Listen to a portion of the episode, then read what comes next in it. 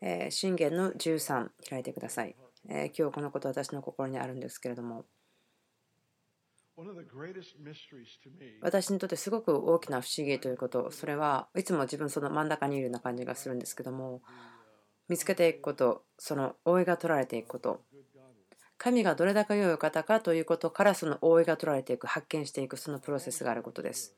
私はいつも神が良いということを知りまたそれを信じるように育てられてきましたけどもそしてそのことをみんなも信最低でも信じていると思います。でも私がそれを発見するというのはそれその一層二層レイヤーをこの皮を剥いでいくような感じなんですね。で神が本当に良い方その神学のポイントで語っているのではなくて本当に良い方であるということ。経験するだけではなくて私はそのことを発見していると思います私が理解できないなと思うことが一つあるんですけどそれは神は私たちに心を開いてくださるんですね。その私たちの心の望みのために。それは私たちの役割それがすごく重要なので神は私たちにその空白のある小切手をくれるようなそのリスクを取ります。その聖書にはっきりそう書いてあるんですね。神は人々のところに来てこのソロモンにこう言いました。あなたは何がしたいのか。彼はソロモンを信頼しました。なぜならば彼は正しい決断をするようにと育てられたものでしたけれども、信玄の4章ですね、そこに書いてありますけども、ダビデがですね、まあ、何人もえ子供の育て方に対してま失敗をしてきたかもしれないけれども、でもソロモンに対しては良かったと思うんですね。信玄の4章3節私が私の父には子であり、私の母にとってはおとなしい一人子であったとき、父は私を教えていった。とあります。私の言葉を心に留めと書いてあります。それは子供として彼の訓練のためのプラットフォーム、その立つ場所を作った。私が個人的に考えているのは、もしかしたらソロモンがこのようなこう選択をもらった、他の人はもらっていないような選択ですね。その聖書の中で彼が正しい決断をすることができると書いてありますけども、あなた方の子供を正しい決断をすることができるように育ててあげてください。あなたの決断、訓練、それが彼らの選択を決めることになります。あなたはその人たちに対して重要性とか私たちが今生きるために召されているその重要性を語ることができると思います。そして私たちは後に神に神の前でその裁きを受けることになりますけども責任を私たちを負わされるというか正しい責任を取りましたかということを言われますけども主が私たちに物事を開きそしてその一緒に働く者としてのその責任また関係をもたらしています。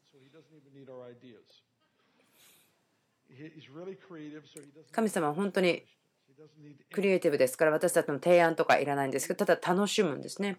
喜びのために作られたそのお互いが関わることというのはすごく神にとって喜びなんですね。神様のその主権ということでも私たちは忘れることはできないですけどもすごく驚くことは何回も何回も何回も繰り返してその聖書の中で神がその民のところに来てこういうんですね。どう思いますか？その中いくつか読んでいきたいと思うんですけども。信玄の13ですね。このところ少し何節か読んで、そしてその後にマルコの12いきますけども、信玄13、12、13ですね。期待が長引くと心は病む。望みが叶うことは命の木である。期待が長引くと心は病む。そこの落胆があった時のことですけど、はっきり言いますけれども、そのトラウマとかまたはそのすごくがっかりした時ですねそこに癒しがあるまではとどまってください。そのような状況はそのま病気とか病んでしまうことに対して心が病んでしまうことに心が開いてしまうということです。そのような自分たちがあまり普段対処しきることができないということはあまり経験しませんけれどもあなたが自分の心の状況はあなたに責任を取るということです。ですからあなた自身はちゃんと心を立て上げる必要があります。そしてあなた自身が心に領域を作る必要があります。あなたがその大きな信仰を持っている人たちと共にあるということをそのような心の状況の時には確認しておいてください。あなたが力があってあなたが与えている時は大丈夫ですけども例えばトラウマを経験している例えば愛する人が亡くなってしまったそのような時にはその大きな信語があるような人たちと共にいて助けを受けることは必要です。望みが叶うことは命の木であるとあります。命の木というのは、聖書の中で3箇所書いてあります。創世記、信玄、えー、目視録ありますけども、それは昔、これから今ということですけども、この命の木というのは、あなたの永遠の目的のためにつながっています。あなたの永遠にある重要性、そのような定義と関わっています。あなたの望みということですね。それが気がついたとき、そしてそれが成就している。あなたの叫びが答えられる。それはあなたにつながっている。あなたの永遠の目的とつながっている。それは共に治めるということ。神と共に働くということ。そして夢、ビジョン、望み、情熱、それが気がつくということに対して。でもここに危険があるんですけども、時々このことを教えるときに、その野心によって心がかきたてられてしまって十字架を忘れてしまう。それは危険であるということです。十字架のライフスタイルがそのよみがえりの力を意味あるものとするんです。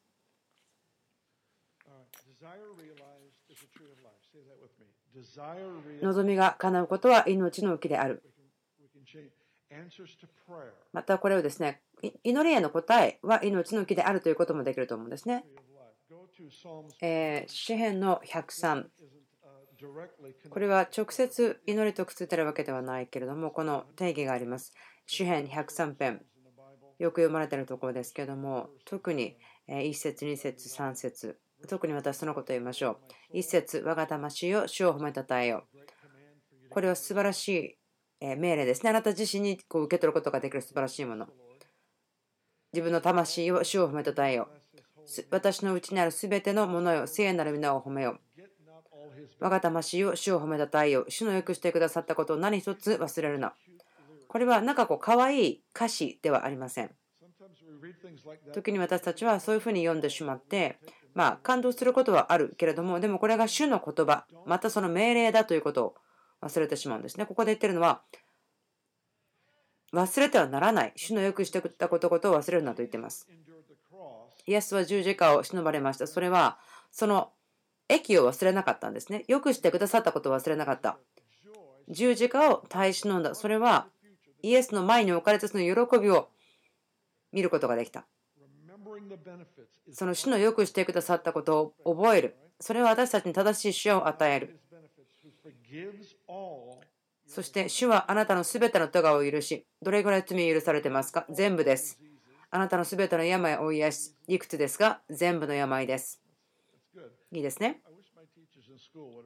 私の学校の先生がこのようなですね、本を開いてするテストがくれたらいいかなと思うんですけど、あなたの命を穴からあがない、あなたに恵みと命と憐れみとの冠をかぶらせ、あなたの一生を良いもので満たされる。あなたの若さはわしのように新しくなる。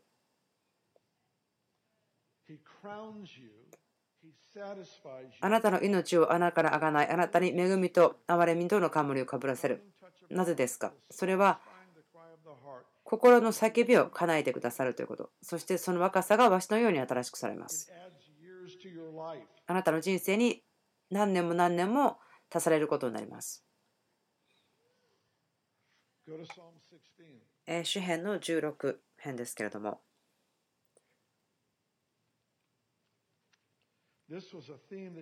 これはイエスが福音書の中ですね、ヨハネの中でちょっとこう強調して語ってる方ことなんですけども、励ましますね、そのヨハネの福音書を読んでみて、このテーマのことをちょっと探してください。23節こう書いてあります。その日には、あなた方はもはや私なりも尋ねません。誠に誠にあなた方に告げます。あなた方が父に求めるような何でも、父は私と何によってそれをあなた方にお答えになります。あなた方は今まで何も私の名によって求めたことはありません。求めなさい。そうすれば受けるのです。それはあなた方の喜びが満ち満ちたものとなるためです。祈りへの答えは命の木である。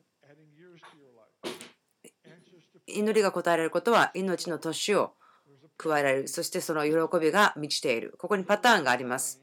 あなたが作られているのは答えを受け取るために作られていますね。神の心というのは喜びが満たされるということです。もしあなたが喜びで足りないならば、ここにその答えがありますね。例えば人生の中に危機があってそしてその方たちは祈りのことを何か一つのことのためだけに祈るんですね。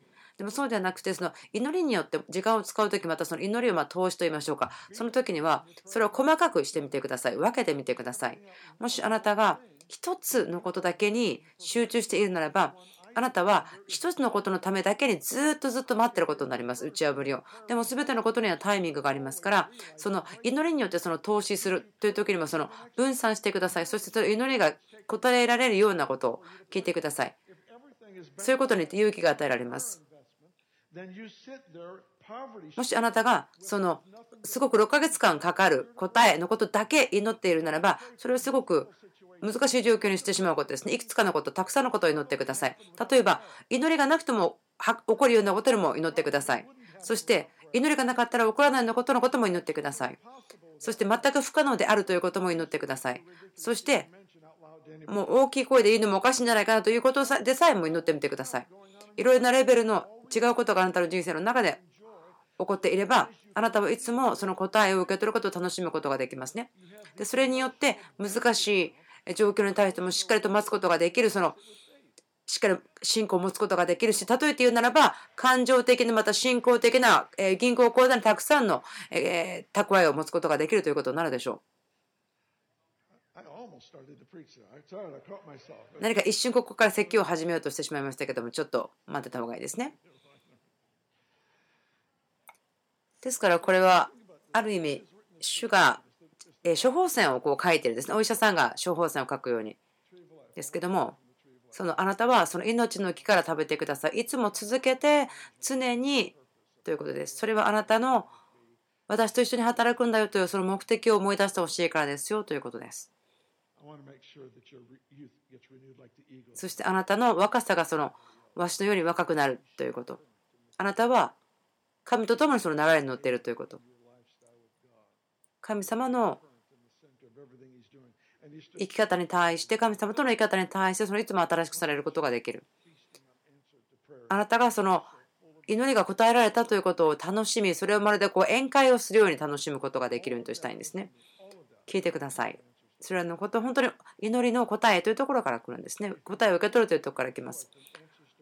その祈りの答えというところから喜びがなければその、えしつけというかこの練習とかこういうふうに頑張って祈ったということから喜びを得てしまうんですね。その形、フォームをお祝いするんではなくて命をお祝いします。クリスチャンというのは情熱で知られるべきであってその形で知られるべきではない。では、聖書箇所に行きましょうか。マルコの10章。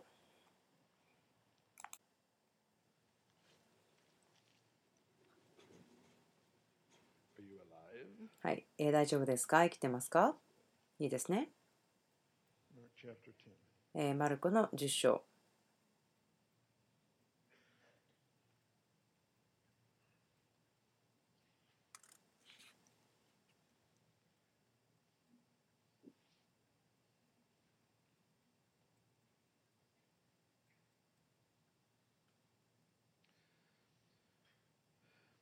One of the verses 先ほど開かなかったところですけども時間を取ってしまうかなと思って使わないんですけどもこの学びの中で適しているかなと思うことがありますがそれは？ヨハネの15のところですがあなたが私にとどまるならばまた私の言葉があなたにとどまるならばあなたが望むことは何でも行われますよと。それはすごく素晴らしい約束なんですけども14、15、16ですね、そこでつながっているんですけども、それはちょっと考えてください。例えばその空白のある小切手ですね。それがまるでこのテーマ、一つの約束のことをこうサンドイッチしているような感じなんです。それは、もう私はあなたをしもべとは呼ばないけれども、友と呼びますよということです。この空白のある小切手というのがそのコンセプトを考えることになるんですけどもこれはなんか人々が勝手にやっていいですよということではなくて関係に導きそのちゃんと文脈がありますからあなたが私にとどまり、私の言葉があなた方にとどまるならば、何でもあなた方の欲しいことを求めなさい。そうすればあなた方のためにそれが叶えられますとありますけれども、この前に言ってるのは、あなたは刈り込まれたあなたは清いものですよと私が語った言葉によってそれがありましたと言ってますから、ここの文脈の中で彼はこう言ってます。それは人々がクロス、十字架の歩みをするということ。この主のしつけというのは罰ではないということ。それはいらない部分を取り去っているということであって、その罰ではないということです。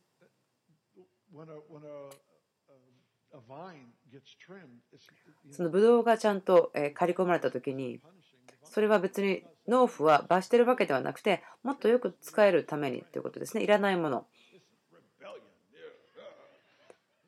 邪魔なものを取ってるわけですからいらないものを取ってるだけですね。その刈り込みというのはその私たちがもっともっとその実がなるために私たちがその誉れを受け取っているということですね。あなたがそれがよく生み出されないものならばきっとそれは放っておかれるものになるでしょうけれどもですから主は私たちを訓練されます。そして私たちが主の祝福をしっかりと取り扱うことができるようになるためです。このストーリーを見たいと思うんですけども、えマルコの10章の35。さて、ゼベタイの2人の子、ヤコブとヨハネがイエスのところに来た。先生、私たちの頼み事を叶えていただきたいと思います。すごいですよね。こういうふうなことを言っても大丈夫だよというような雰囲気をイエス様が作り、この2人の兄弟が来てこんなことを言えるよっていうことですね。先生、私たちのお願い事、自分たちのしてほしいことを全宇宙の作り主のあなたに叶えてほしいんですけど、もうこんなことをこうイエス様の前で言えるっていうようなことなんかすごく諦めてしまうと思うんですけども主は私たちにその自由を与えてくれますからその愚かである愚かなことをするであるその自由をくれていますね。多くの恵みとか自由がありますから私たちは本当にまあバカっぽくあってもあることができるということですね。わかりますか？彼らが持ってくるアイデアに全部はいはいはいともちろん言うわけではないんですけどもルカのですね、え9章でこう言ってますね。この同じ2人の人物ですけども、まあ、ヨハネがもちろんイエス様から一番愛されたと言っていたので、多分こう、インサイドで入っていけたと思うんですけども、彼らが通っていたサマリアの人たちが彼らを歓迎しなかったから、じゃあ私たちあなたを助けますよ。もしよければ、あなたの許可で私たちが炎を呼んで、そのサマリアのバーベキューをしましょうか。そして町全部殺してしまいましょうかと。何なんでしょうかね。彼らがこんなことができるとなぜ思わせたんでしょうか。もちろん彼らはその十分な油注ぎを持ってたということを気がついてたと思うんですけども彼らがこんなことを聞けるような自由さを持ってたということを驚くべきですよね。すごく驚きです。もちろんイエスは彼らのリクエストをノーと言いましたけどももし全ての人が祈った祈りが答えられたなら私はここにいないと感じます。あなたもきっとそうでしょう。ですから、イエス様がそれをイエス、ノーということですね。それができる力があることを喜んでいます。あ、これは間抜けた祈りだから答えないよと。ああ、自分の名前で言われたなら自分はこのことをしないですよ。することはできないと。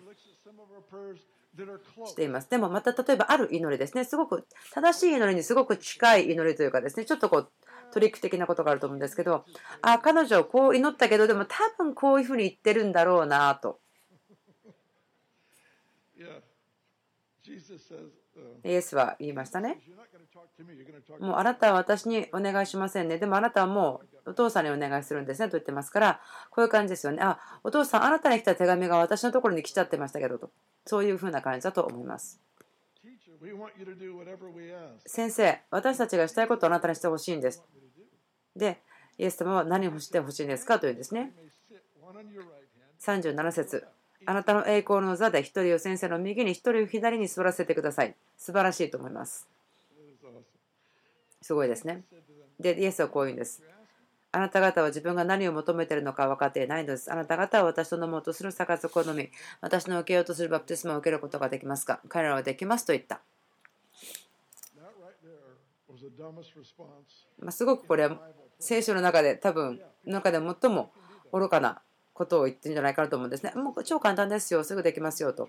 イエスは言われた。なるほど、あなた方は私と飲む杯を飲みと言ったんですね。まあ、あなたはそのためにサインアップしましたよと。そして私の受けるバプテスマを受けはしますと。しかし、私の右と左に座ることは私の許すことではありません。それに備えられた人々があるのです。10人の者がこのことを聞くと、ヤコブとヨハネのことで腹を立てた。多分クリスさんが前に話ったと思うんですけども、うん、彼らが怒ったというのは誰が一番だったかということを考えたと思うんですけどもそうではなくて誰が尋ねた一番に聞いたからということだったかもしれません。面白いのはこうそうですよね。イエスがまるで本当にこの空白のある小切手をあげてまた彼らがそのまんま帰ってきてる。でこれが自分たちのやりたいとこですよと。右と左にそれたいですと。そう思ってください。イエス様はこう言いました。このポジションはその代価がかかるんですよ。ここになんかこうスラッピーグレイスっていうのがあると思うんですけども.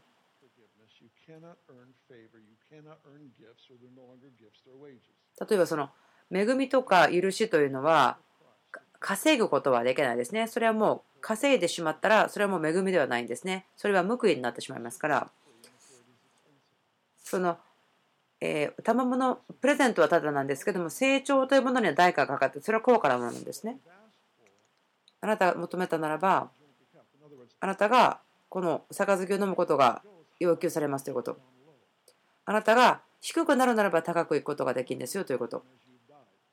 あなたが死んだぐらいにしか生きることはできないんですよ。で彼らが求めたことはそれは素晴らしくて栄光に満ちているけれどもしかし主はその中の憐れみによって私たちを殺してしまうような答えをくれることはないんです.単純に言いますけれどもあなたを破壊してしまうような打ち破りをイエスはあなたに与えたくないんです。私たちが祈ったこととかありますね。Uh, まあ多くの年ですけど私祈ってきたことがありますけども私たちがこうである私たちのキャラクターというものが神様の答えというのをしっかりと受け取ることができるか否かということをある程度決めるその土台であるプラットフォームであるということ。それが本当ですね。これらのことは恵みですから稼いだものではないんですね。神様は本当に頭がいいので責任とか私たちがそれによって壊されてしまうようなものは与えないんです。分かりやすくイラストレーションしますけども前もしたんですけども例えば。私たちの中の一人とか素晴らしい油注ぎを受けてもう全てのがんとかがパッと癒されるような油注ぎをもらったとしましょう。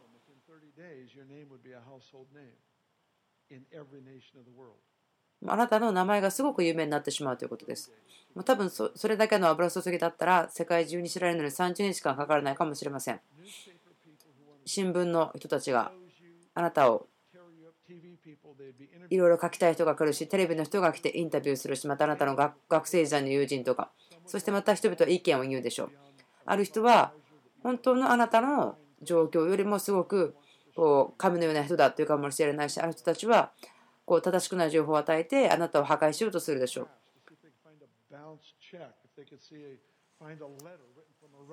またはそのお金をくださいとかなんか怒ってる親戚の人たちが来るでしょう。それらの人たちが来たあなたをこう傷つけることもあるでしょう。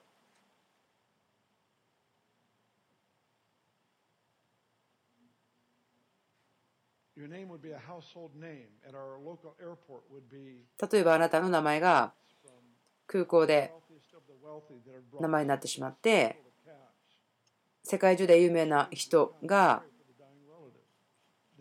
億万長者の人がもうスーツケースにお金を詰めて、自分の死にかけてる親戚のために来てくださいとか、政治家とか俳優とか、ウォールストリートのお金の人たちとか、王様、いろいろな人たちが、その個人的な飛行機に乗ってきて、来るでしょう。またお金が問題じゃなかったりしたとしてもでもその一つの人に「はい」というためにその何千のために「ノー」を言わなければならない例えばあなたがその証しをするということに対してよくできたとしてもあなたがどういうふうに住んでるかとかあなたがどのようにして生きてるかとか知りたい人がいるでしょう。彼が本当に本当にあなたが持っているものに対してすごく上かわいたりもちろん当然なのかもしれません。でも例えばもしあなたの個人人がその証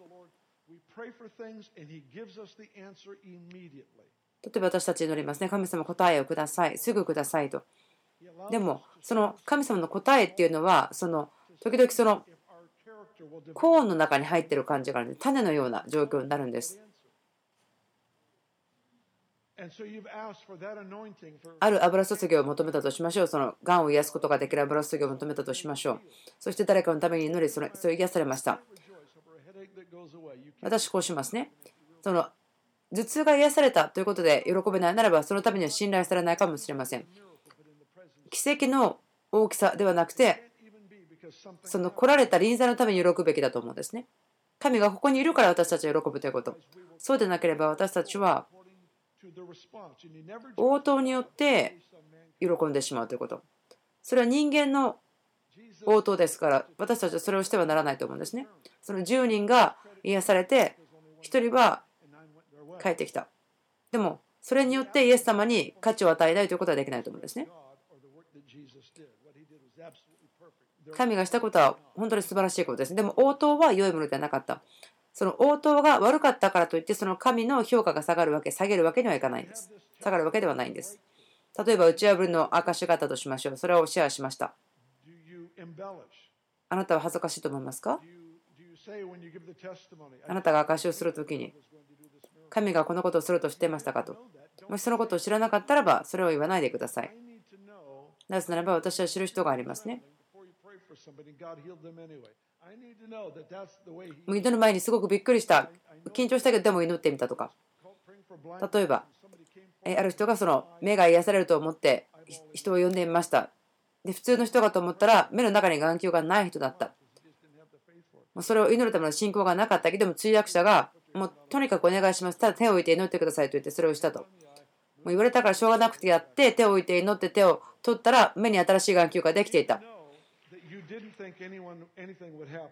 何が起こるか分からなかったけど起こったそのことを自分知る必要がありますもしあなたがすごく恥ずかしいなと思ったけどもでもあなたがそれの油注ぎを持っているならばあなたがそれを自分だなと思うかもしれません。なぜならばそれは間違った土台から立ててしまっているからです。でももしあなたが部屋に座っていてその知識の言葉があってその人が癒せられる。あなたの思いの中では全然疑いがない。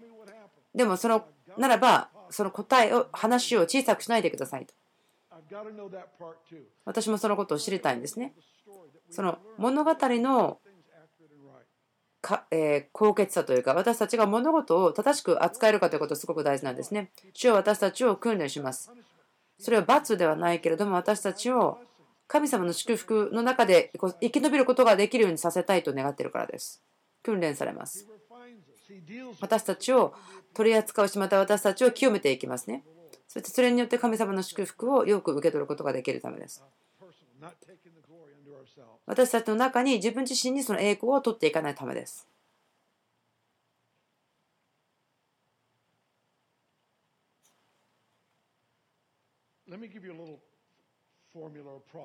少し、えーと、公式的なプロセスというか、プロセスの過程の公式といいましょうか、それを話しましょう。イスラエルは、詩篇でこう言ってます。イスラエルは神の働きをしていた。でも、モーセは神の道を知っていた。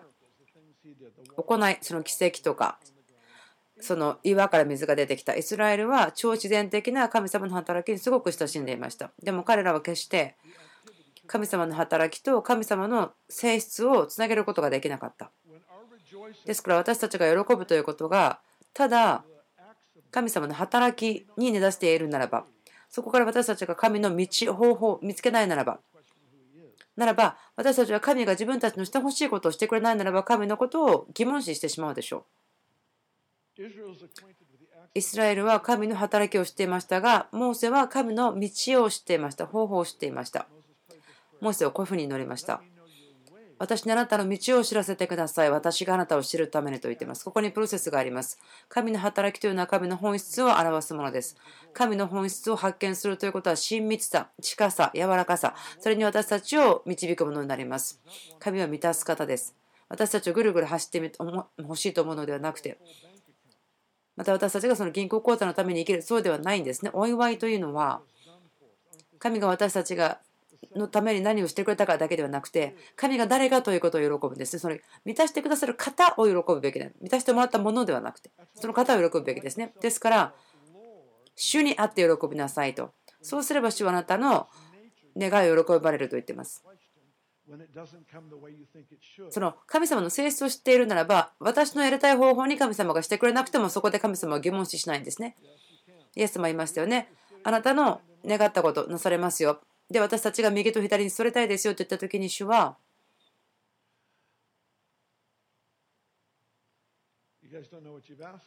こう言いましたよね。あなたは何が欲しいのか分かってないですね。どんな価値がかかるのか分かってないですね。あなたすごく高いものを求めているから、あなたは本当に低くならなければなりませんよと。それは私の杯を飲むバプテスマですよと言った。私たちそうです。それを望みます。じゃああなたは低く行きなさい。あなたは何かを味わいますよ。私だけが味わったようなもの。でもそのプロセスとしてあなたはそこに置かれますよ。私と右と左。でもそれは私があげることができるものではなく。でもあなたの心の望みは叶えられますよ。主に私たちは主を喜び、奇跡だけではなくて、そして低くあることを喜ぶ。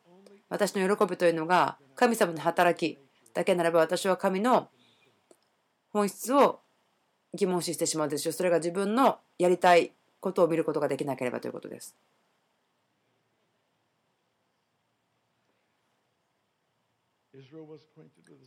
イスラエルは神の働きを知っていた。でも、モーセは神の道を知っていた。あなたを知ることができるようにあなたの道を教えてください。神様を知るということは、神様をと近さとのためのその招待状になります。例えばその学ぶことが難しい病気またトラウマ祈りましょう。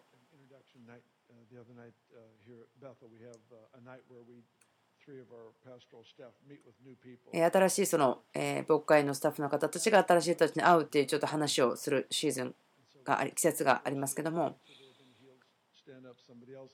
である方たちはそのステージ4の映画が癒されたりとかまたは昔その車椅子に座ってましたとか癒されましたとかそういう話をするんですねそれを聞いててわーと思うんですねこれの神の働きそれはもちろん喜びますけれどもでもそれはその個人ですね、全く完全な栄光に満ちた方ですね。神様はその空白のこぎってくださいますけども、でも私のしたいようにしてくれる方ではないんですね。私の心の目が成就する、満たされること。私に乗りますけども、きっとイエス様とそのお父さんの会話ですね。きっと彼はこう言ってたんですよ。で、このことに答えちゃったら彼は死んじゃうけど、彼そのことまだ知らないんだよね。そういうふうに会話してると思うんですね。わかりますか？あなたをお祝いする方は私たちをお祝いするってことですね。私たちはその個人、人格、あなたの上を喜んで踊っている方を祝うんです。すごくちょっとおかしい、まあ、気が狂ってるようなことですけども。私は神様ご自身をすごく喜びますけどもでも神様ご自身が私の中で喜んでるということをすごく喜んでしまうんですね。すごい素晴らしいサイクルですよね。とても驚くんですけども。その祈りの答えを受け取るそのために私たちは作られます。私たちを若くしまた幸せにしまたこう元気よくするものですね。それが福音ということですね。安いものではないんでとても高価な福音なんです。神様はでもその空白のあるブランクチェックをくださるんです。あなたは若さの泉が欲しいですかそれは祈りが答えられることです。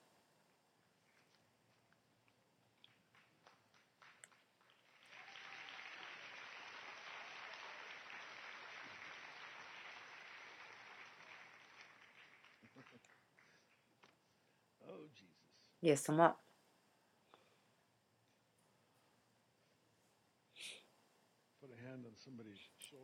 誰かの隣の方の肩に手を置いてくださいますか？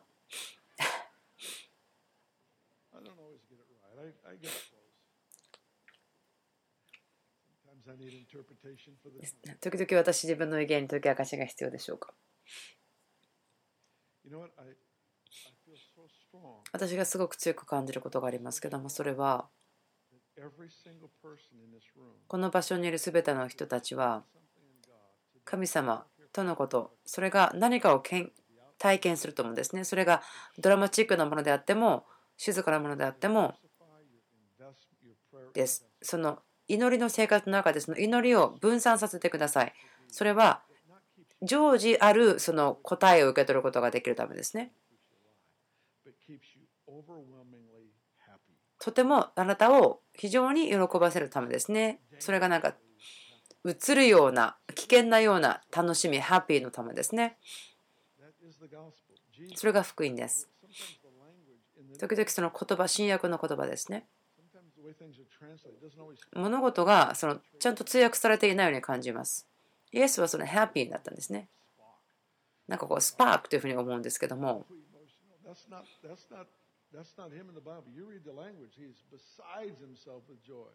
本当に喜びで満ちているというかですね喜びでいっぱいだったと思うんです。